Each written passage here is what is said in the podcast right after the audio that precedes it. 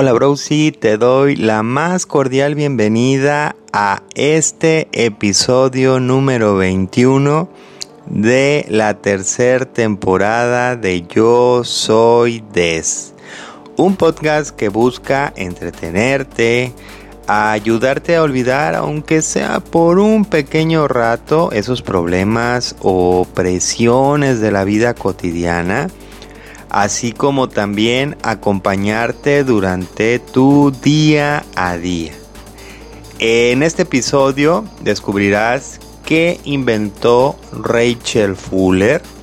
También te diré por qué nos atrae tanto los tatuajes y te daré un dato curioso de esta semana, así como también te diré cuál es el libro que tienes que leer y que no puede hacer falta en tu biblioteca.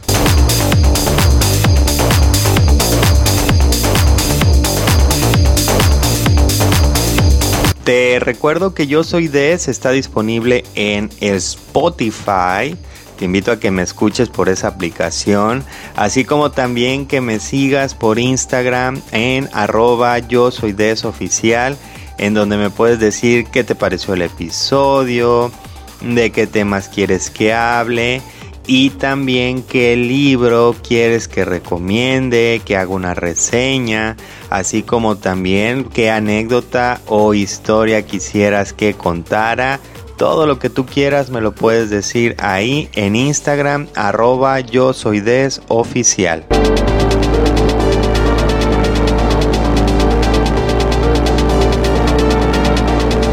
Browsy, sin nada más que agradecerte por escuchar este, así como todos los episodios de Yo Soy Des, por hacer de Yo Soy Des tu podcast favorito. Comenzamos con este episodio número 21.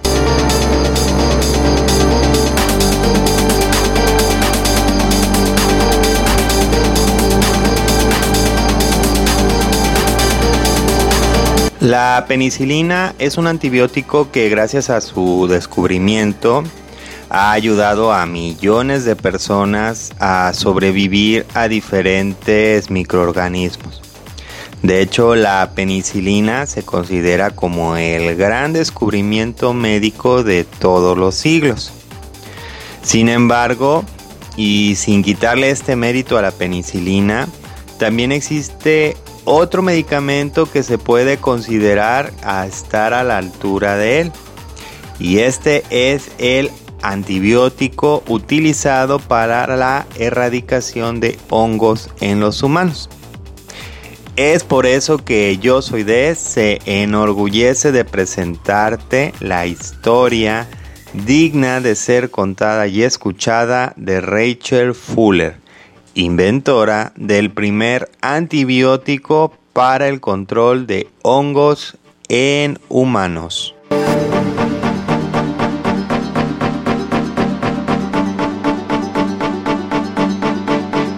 Rachel Fuller Brown nació en Springfield, en el estado de Nueva York, el día 23 de noviembre del año de 1898. Era hija de Annie Fuller y George Hamilton Brown. Su padre, un agente de seguros por esta profesión, en un momento se trasladó junto con la familia Webster Groups, Missouri, donde Brown asistió a la escuela primaria.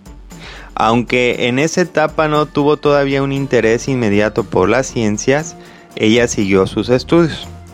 Desafortunadamente, en el año de 1912 sus padres se separaron Así que ella y su hermano pequeño volvieron a Springfield con su madre que para ayudar a la economía doméstica trabajó como secretaria y después como administradora de varias iglesias episcopales.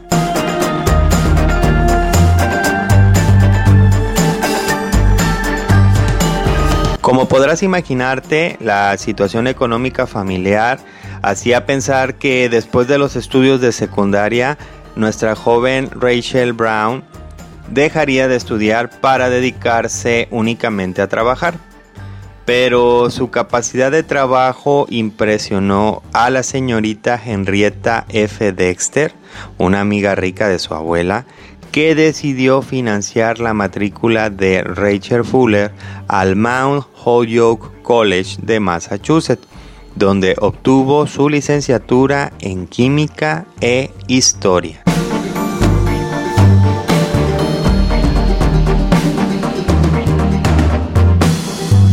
Nuestra querida protagonista Rachel Fuller desarrolló una gran inclinación por la química. Un fuerte campo en Mount Holyoke tuvo lugar después de recibir un curso de ciencias impartido por la profesora Emma Perricard, que la hizo interesarse todavía mucho más por la química.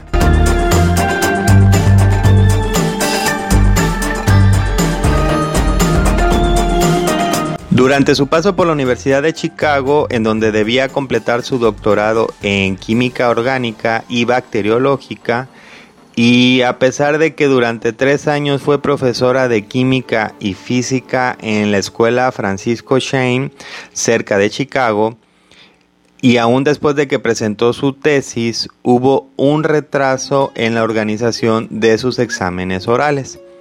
Y bueno, ella necesitaba para completar sus estudios la realización de estos exámenes y al verse un poco detenidos y también mientras sus ahorros se acabaron, tuvo que dejar estos estudios pendientes hasta obtener el dinero y los recursos para la obtención del título.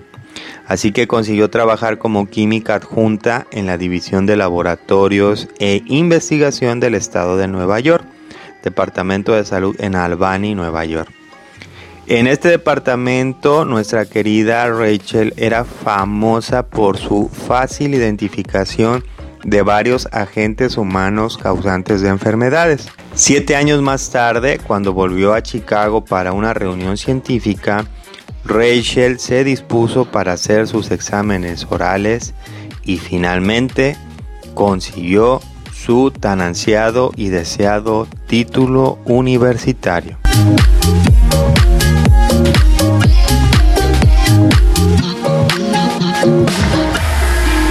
En el siguiente bloque te hablaré más a fondo del invento de nuestra querida protagonista Rachel Fuller. Por mientras dejemos esta historia hasta aquí.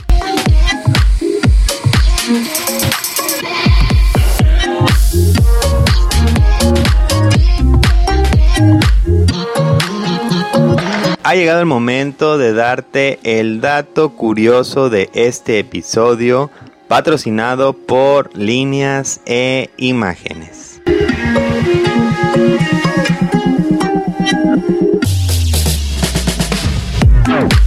El año de 1959 fue una época muy difícil para la comunidad afroamericana en Estados Unidos ya que en esos momentos se vivía lo que se conoce como la segregación racial. Es decir, que existían muchas diferencias entre la comunidad blanca, quienes se sentían con más derechos sobre la comunidad afroamericana. Como un ejemplo claro a esto que te acabo de comentar, te digo que en ese momento, en ese año de 1959, una bibliotecaria de Carolina del Sur llamó a la policía porque un niño de color de 9 años no quería marcharse de la biblioteca. Este niño, años después, obtuvo un doctorado en física y fue uno de los astronautas al bordo del transbordador espacial Challenger. La biblioteca, que en el pasado no le dejaba coger libros, ostenta ahora su nombre, el cual es Ronald McNair.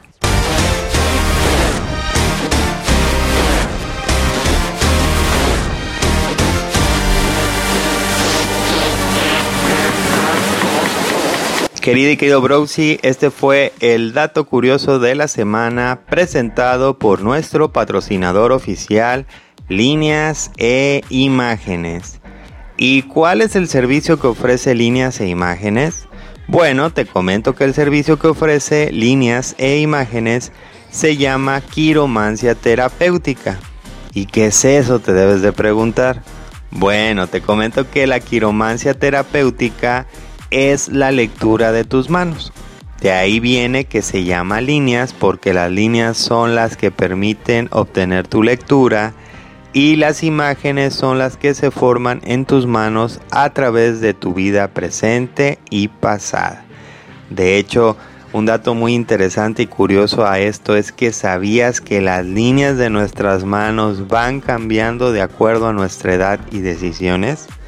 Así que cierra círculos y aprovecha las mejores oportunidades que esta vida te da. Solo tienes que saber cuáles son.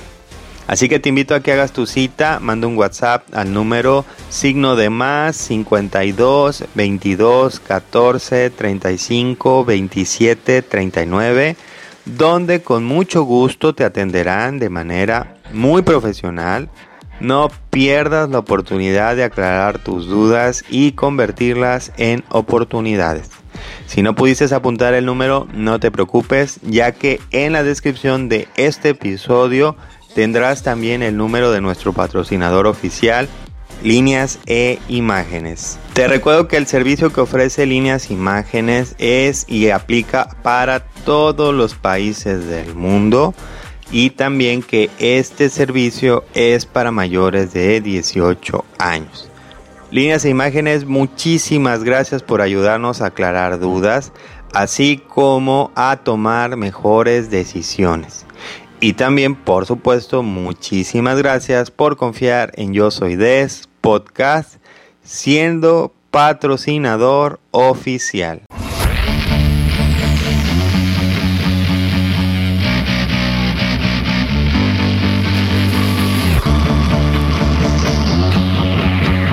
Browsy, no sé si estés familiarizada o familiarizado con el nombre de Otzi. Bueno, te comento que Otzi es el nombre del cadáver humano más antiguo que se ha encontrado en un excelente estado de conservación. También conservado está que aún tiene su piel intacta.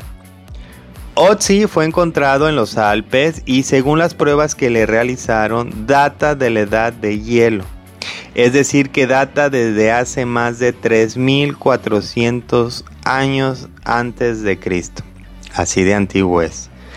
Aunque sé que toda esta información que te estoy dando es muy interesante, bueno, te comento que Otzi tenía o tiene 61 tatuajes, tema del que en este momento te voy a hablar.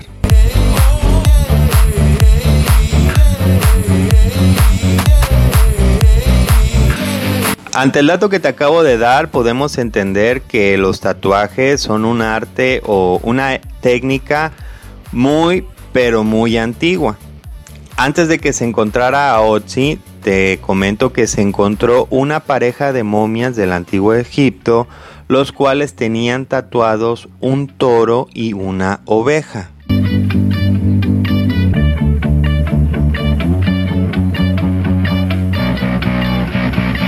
Si te pregunto quiénes son los más famosos tatuadores, estoy seguro que me darías varios nombres de personas de diferentes países o nacionalidades.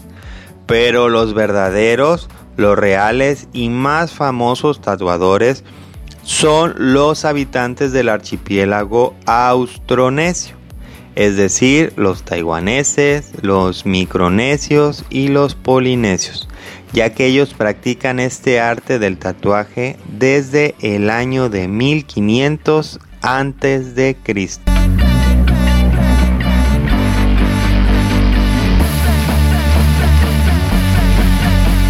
El tatuaje es una expresión humana que ha pasado de ser usado por piratas, marineros y expresidiarios a estar presente en la piel de deportistas, figuras públicas y presidentes dando inicio así a una normalidad que al día de hoy está muy extendida.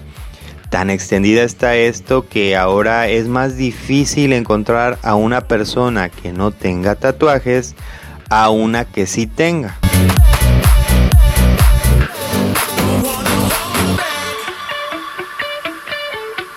Broxy, en nuestro siguiente bloque te seguiré hablando de este tema que son los tatuajes.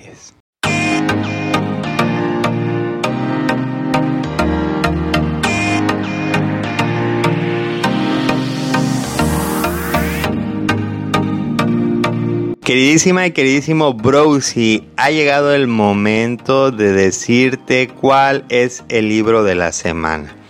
Y fíjate que para esta semana quiero comentarte que este libro es para mí uno de los más importantes en mi vida.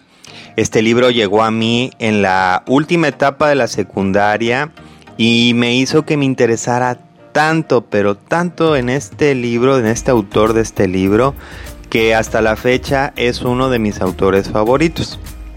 El libro es y se llama y se titula 100 años de soledad escrito por Gabriel García Márquez. Te invito a adentrarte por las calles de una ciudad llamada Macondo y que entres en la vida de Aureliano Buendía. Si ya leíste este libro, estarás de acuerdo conmigo que es una obra de arte, un libro imperdible de leer y dedicarle todas las tardes o todas las noches que se merece y que se necesita para terminar de leer esta fascinante novela. Si no lo has leído todavía, te aconsejo que lo hagas. Así que te invito a que leas 100 años de soledad, ya que es el libro recomendado de esta semana.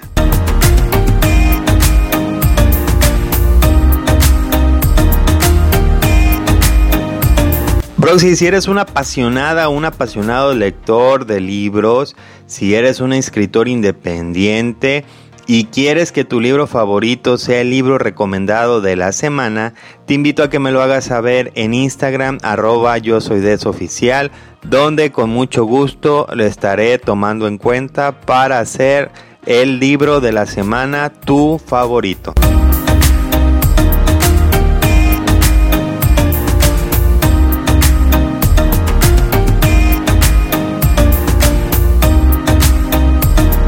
En nuestro bloque anterior te comenté cómo nuestra querida protagonista Rachel Fuller tuvo que dejar pendiente su titulación por falta de hacer unos exámenes orales. Así que ha llegado el momento de seguirte platicando de esta extraordinaria mujer.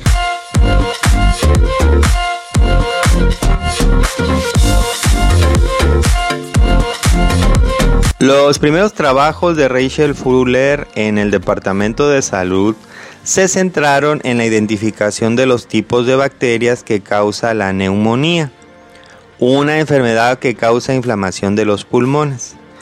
Fuller ayudó a desarrollar una vacuna contra la neumonía, un agente que se utiliza para combatir la enfermedad todavía en uso hoy en día. Así que imagínate la importancia de estos estudios científicos que realizó Rachel Fuller.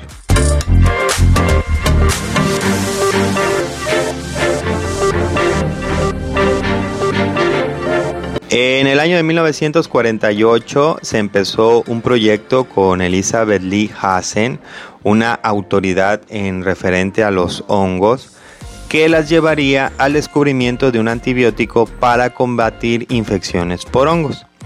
La penicilina, un antibiótico utilizado, innovador para luchar contra una gran variedad de enfermedades, se había descubierto en 1928.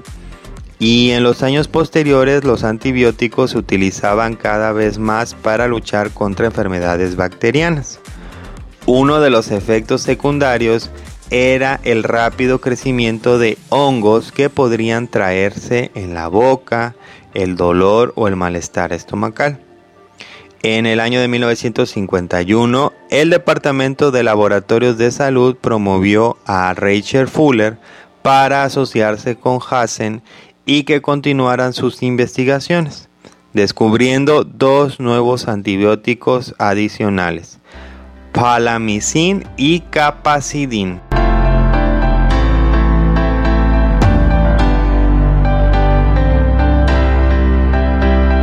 Como resultado de sus investigaciones, las dos científicas fueron galardonadas con el premio Skiv en quimioterapia en el año de 1955. Aparte, Rachel Fuller ganó el premio al servicio distinguido del Departamento de Salud de Nueva York cuando se retiró en el año de 1968, así como también el premio Rhoda Benham de la Sociedad Médica de Micología de las Américas en el año de 1972 y también fue incluida en el Salón de la Fama de Inventores Nacionales esto en Estados Unidos en el año de 1994.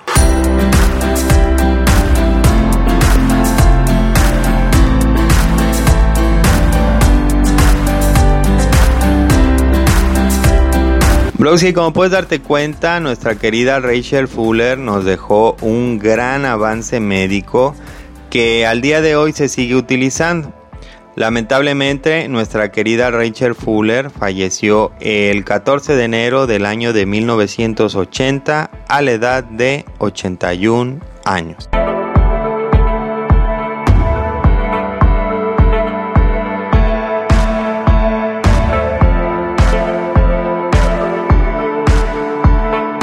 Querido y querido Browsy, te recuerdo que en nuestro bloque anterior descubrimos que Otzi, que es el cadáver humano más conservado, ya que data de la era glaciar, el cual tenía 61 tatuajes, nos hizo adentrarnos un poco en este fascinante tema de los tatuajes. Así que bueno, sigamos hablando de los tatuajes y descubramos un poco más de este fascinante tema.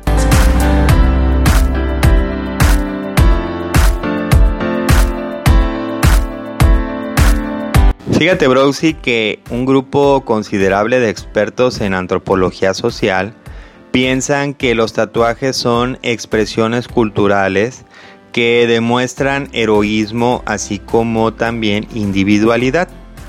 Y fíjate que dentro de estos dos grandes grupos se encuentran los tatuajes que pueden representar algún acontecimiento importante como es el nacimiento o fallecimiento de un ser querido.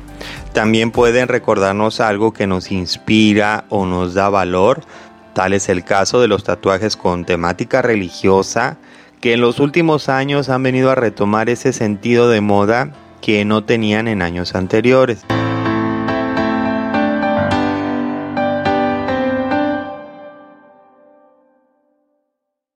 Una reciente encuesta arrojó un pequeño número que ha dado mucho a pensar a los científicos y este número es que el 5% de un grupo comentó que su tatuaje no tenía un significado en particular, que simple y sencillamente era el gusto de cierta forma, color, objeto o valor.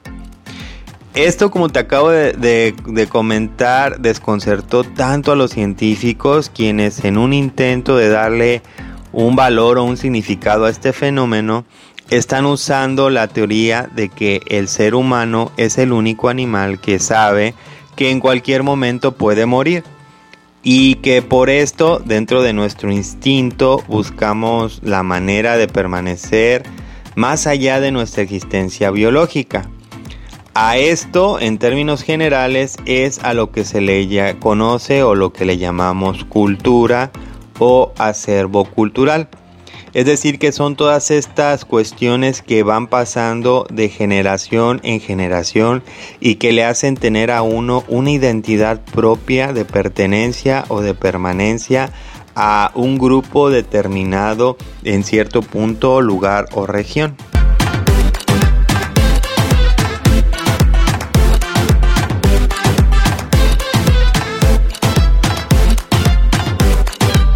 Querido y querido Browsy, en resumen de los tatuajes, te comento que tengas en consideración que un tatuaje es para toda la vida y que hasta el día de hoy el borrarlo es un proceso muy muy difícil y muy doloroso, incluso más que hacerte un tatuaje.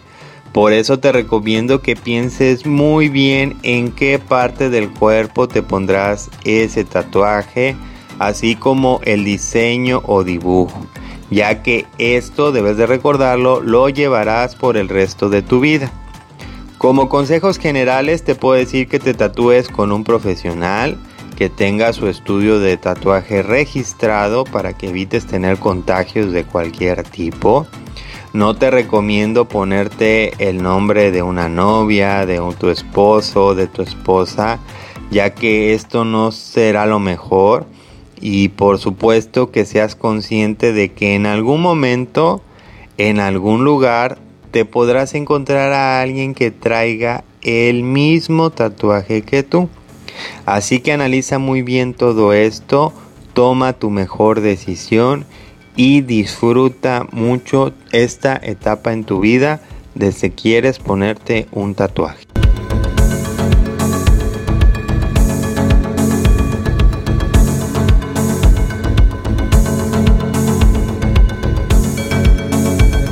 Browsy, ha llegado el momento de hacer el resumen de este episodio número 21.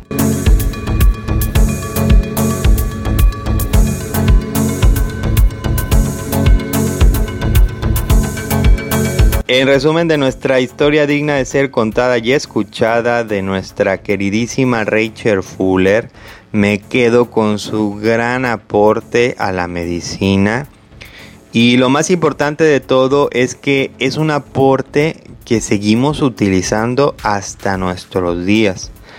Algo que todavía le da mayor valor e importancia a su descubrimiento.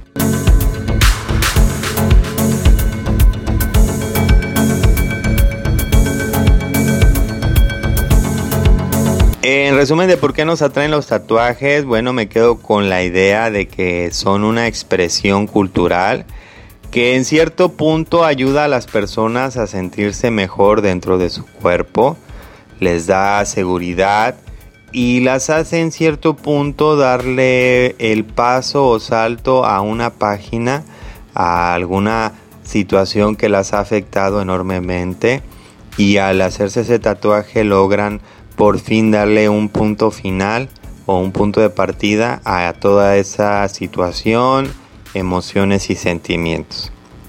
Cualquiera que sea el caso, te recuerdo que verifiques muy bien el diseño que te vas a poner y también que verifiques a la persona que te hará el tatuaje para que todo sea y salga de la mejor manera posible.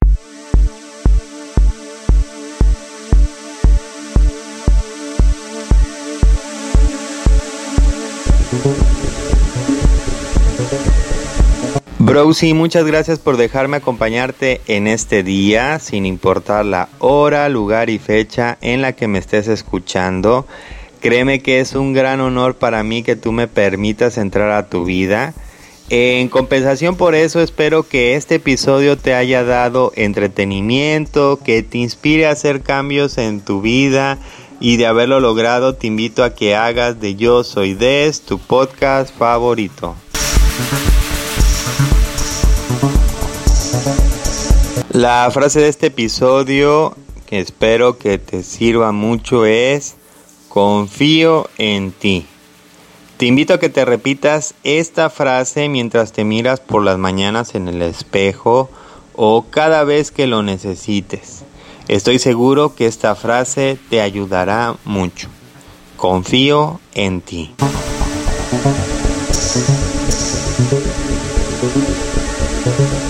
¿Qué opinas de este podcast? ¿Te gustó la historia que te conté hoy? ¿Ya conocías algún dato que te di en este episodio? Bueno, espero tus respuestas a estas preguntas en Instagram, arroba yo soy desoficial. También me gustaría que me dijeras de qué parte del mundo me estás escuchando y si utilizas Spotify para escucharme. Muchas gracias a nuestro patrocinador oficial Líneas e Imágenes. Te recuerdo que si quieres ser patrocinador oficial de este maravilloso podcast o quieres anunciar tu marca, producto, servicio, empresa o si simple y sencillamente quieres aportarle un poco de remuneración económica a todo este esfuerzo y trabajo que hace y que hago en Yo Soy Des para llevarte a ti entretenimiento, bueno, lo puedes hacer preguntándome por mensaje directo en Instagram, arroba yo soy des oficial y con mucho gusto te daré toda, toda la información. Bro, te deseo que tengas un extraordinario camino en este viaje al que llamamos vida. Te invito a que escuches los episodios anteriores, por si no lo has hecho, escúchalos, porque así conocerás de todos los temas que te he hablado en este, seguramente ya tu podcast favorito.